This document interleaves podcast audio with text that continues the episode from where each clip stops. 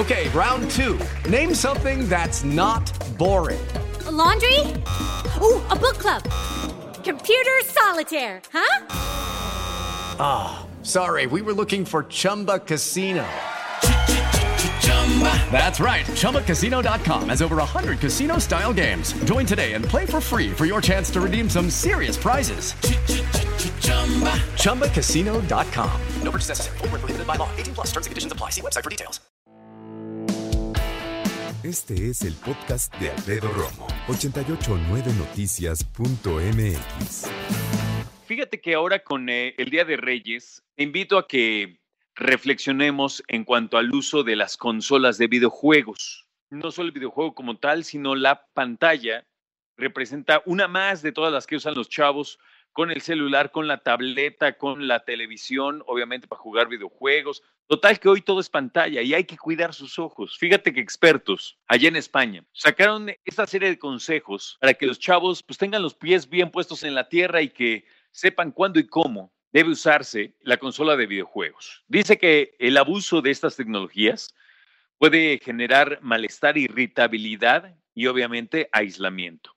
Se ponen irritables porque no logran sacar adelante alguna etapa del juego, ¿no? Se molestan si pierdan y obviamente se aíslan porque están todo el día, o es una exageración, claro, ¿no? Pero están muchas horas pegados a la televisión y no con la familia. ¿No te ha pasado, y esta pregunta es bien buena, ¿eh? ¿No te ha pasado que llegan tus nietos, llegan tus sobrinos, tus ahijados, y te dicen, oye tía, tío, abuelito, padrino, madrina, lo que sea, ¿tienes videojuegos, no? O tal consola para llevar mis juegos, o préndemela para jugar. Está bien, yo lo entiendo, ¿no? Yo si hubiera sido niño hoy también hubiera preguntado lo mismo, obviamente. Pero se trata de que los niños aprendan también a convivir y estar sin los videojuegos.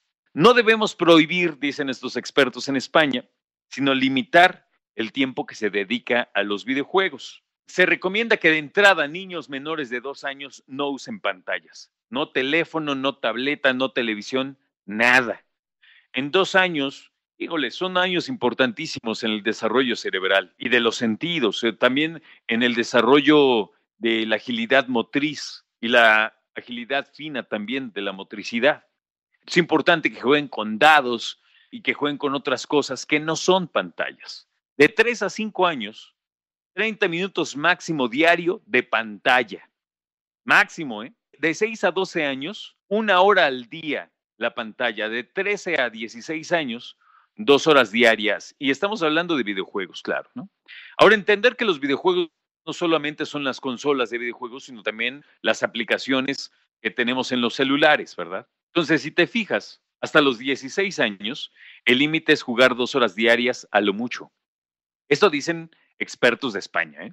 Debemos platicar con los chavos para que entiendan qué es esto de tener una adicción o de estar enganchados a los videojuegos y por qué no es sano.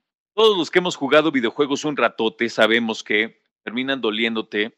Te acostumbras, ¿eh? Sobre todo, pero de todas maneras, si las primeras veces o si eres principiante, te duelen las manos, te duelen los dedos, te duelen los antebrazos, tus ojos están resecos, ¿no? Se te ponen rojos porque estás clavado y no parpadeas. Entonces, el otro día escuchaba yo a una mamá hablar de los viejos y decía, no, yo por eso a mi hijo ya le pongo sus gotitas. No es que no se trate de ponerle gotitas en los ojos, ¿qué pasó? Desde que no pasen tanto tiempo en la tele, ¿no? En la pantalla. Hay papás que la verdad, son muy laxos en controlar los videojuegos con sus hijos. Y hay otros que lo hacen increíblemente bien, por supuesto. De los dos lados. Laxos, por cierto, si no sabes qué significa, significa flojo, aguado. Eso es laxo.